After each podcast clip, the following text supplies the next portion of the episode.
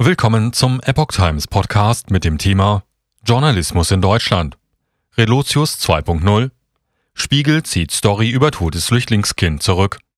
Ein Artikel von Reinhard Werner vom 25. November 2022. Vier Jahre nach dem Rolotio-Skandal stellt der Spiegel vier Artikel offline. Twitter-Nutzer hatten dem verantwortlichen Reporter Fake News vorgeworfen. Fast vier Jahre nachdem der Fall Klaas Relotius den deutschen Journalismus erschüttert hat, findet sich der Spiegel erneut in Erklärungsnöten. Wie das Portal Medien Insider berichtet, hat das Magazin vier Artikel offline gestellt, die sich mit Todesfällen Geflüchteter im Mittelmeer befassen. Die Texte befassen sich mit der Situation von Schutzsuchenden am griechisch-türkischen Grenzfluss Evros im Sommer 2022. Der Grenzfluss war bereits in den vergangenen Jahren Schauplatz von Versuchen Geflüchteter, auf irregulären Wege in die EU einzureisen. Die Europäische Grenzschutzagentur Frontex überwacht die Lage dort unter anderem per Luftschiff. Spiegel vertraut eigenem Artikel nicht mehr. Dem Spiegel zufolge sollen im vergangenen Sommer Dutzende Geflüchtete auf einer Insel im Evros gestrandet sein. Dabei soll ein fünfjähriges Mädchen an den Folgen des Bissens eines Skorpions gestorben sein, wobei griechische Grenztruppen den Flüchtlingen Hilfe verweigert hätten. Angehörige hätten das Mädchen anschließend auf der Insel begraben. Berichtet hatte über den Vorfall der Spiegelreporter Georgios Christides. Mittlerweile befindet sich auf der Seite, auf der die Beiträge zum Thema Todesfälle EU-Grenze befanden, ein Vermerk. An dieser Stelle fand sich ein Beitrag über das Schicksal einer Flüchtlingsgruppe am griechisch-türkischen Grenzfluss Evros im Sommer 2022. Mittlerweile gibt es Zweifel an der bisherigen Schilderung der damaligen Geschehnisse. Wir haben daher mehrere Beiträge zu diesem Thema vorläufig von unserer Webseite entfernt. Man wolle die eigene Berichterstattung überprüfen, heißt es von Seiten des Spiegel. Nach Abschluss der Recherchen wolle man die Beiträge gegebenenfalls in korrigierter und aktualisierter Form erneut veröffentlichen, so der Spiegel.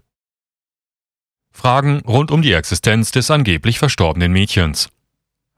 In sozialen Medien artikulierten schon bald einige Nutzer Zweifel an der Richtigkeit der Schilderungen im Nachrichtenmagazin.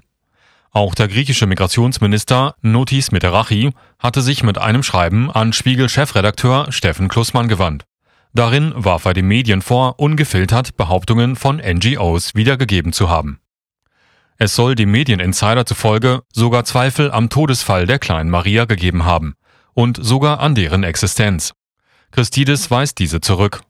Bereits Ende August erklärte er, persönlich mit deren Eltern gesprochen zu haben und, anders als die Politik, nicht an deren Aussagen zu zweifeln. Im September äußerte er, griechische Behörden würden sie unter Druck setzen, ihre Aussagen nicht beizubehalten.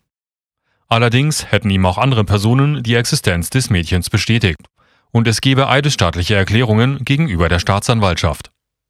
Spiegelkorrespondenten, aber auch die internen Faktchecker haben dem Medieninsider zufolge den Schilderungen der Flüchtlinge auf Basis ihrer Recherchen geglaubt. Hat der Spiegelreporter seinen Quellen zu leichtfertig vertraut? Im Dezember 2018 hatte der Spiegeljournalist Klaas Relotius gekündigt, nachdem ein Kollege ihm in mehreren Fällen Fake News nachweisen konnte. Relotius soll nicht nur Personen und Gespräche, sondern sogar komplette Reisen, über die er berichtet hatte, frei erfunden haben. Zuvor hatte Relotius mehrere hochdotierte Journalistenpreise erhalten. Der Skandal rückte die gesamte deutsche Medienbranche ins Zwielicht. Die internen Prüfmechanismen des Spiegel hätten nicht nur aus Gründen der Nachlässigkeit versagt, hieß es damals von Kritikern. Vielmehr habe man es vielfach gar nicht für nötig gehalten, die Angaben von Relotius zu überprüfen. Der Grund dafür sei gewesen, dass es diesem gelungen sei, sprachliches Geschick mit der gewünschten politischen Haltung zu paaren. Der Fall Christides ist etwas anders gelagert. Relotius hatte vorsätzlich unzutreffende Beobachtungen wiedergegeben. Demgegenüber stellt sich bei Christides die Frage eines möglicherweise zu leichtfertigen Umgangs mit Quellen.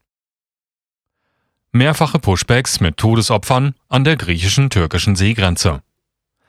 Dass es entlang der Seegrenze zwischen Griechenland und der Türkei immer wieder zu sogenannten Pushbacks von Flüchtlingen kommt, gilt als gesichert. Dabei soll es auch schon zu Todesfällen gekommen sein. Bei Frontex hatte man sogar eingeräumt, die Pushbacks nicht unterbunden zu haben. Zuvor hatte das EU-Betrugsbekämpfungsamt OLAF in einem Bericht Frontex deren Vertuschung attestiert. Zu diesem Zweck soll die EU-Agentur sogar ihre Luftüberwachung abgeschaltet haben. Im Frühjahr 2022 trat Frontex-Chef Labris Leggeri zurück. Die Organisation erklärte, im OLAF-Bericht gehe es um Praktiken aus der Vergangenheit. Unter Pushbacks versteht man die Praxis, Flüchtlinge, die bereits seine Grenze überschritten haben, in der Absicht, einen Asylantrag zu stellen, gewaltsam wieder abzuschieben.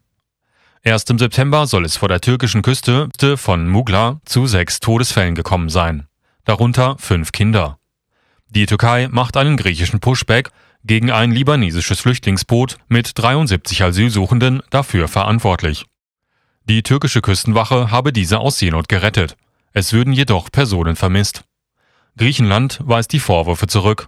Die EU-Kommission äußerte, sie erwarte eine Untersuchung.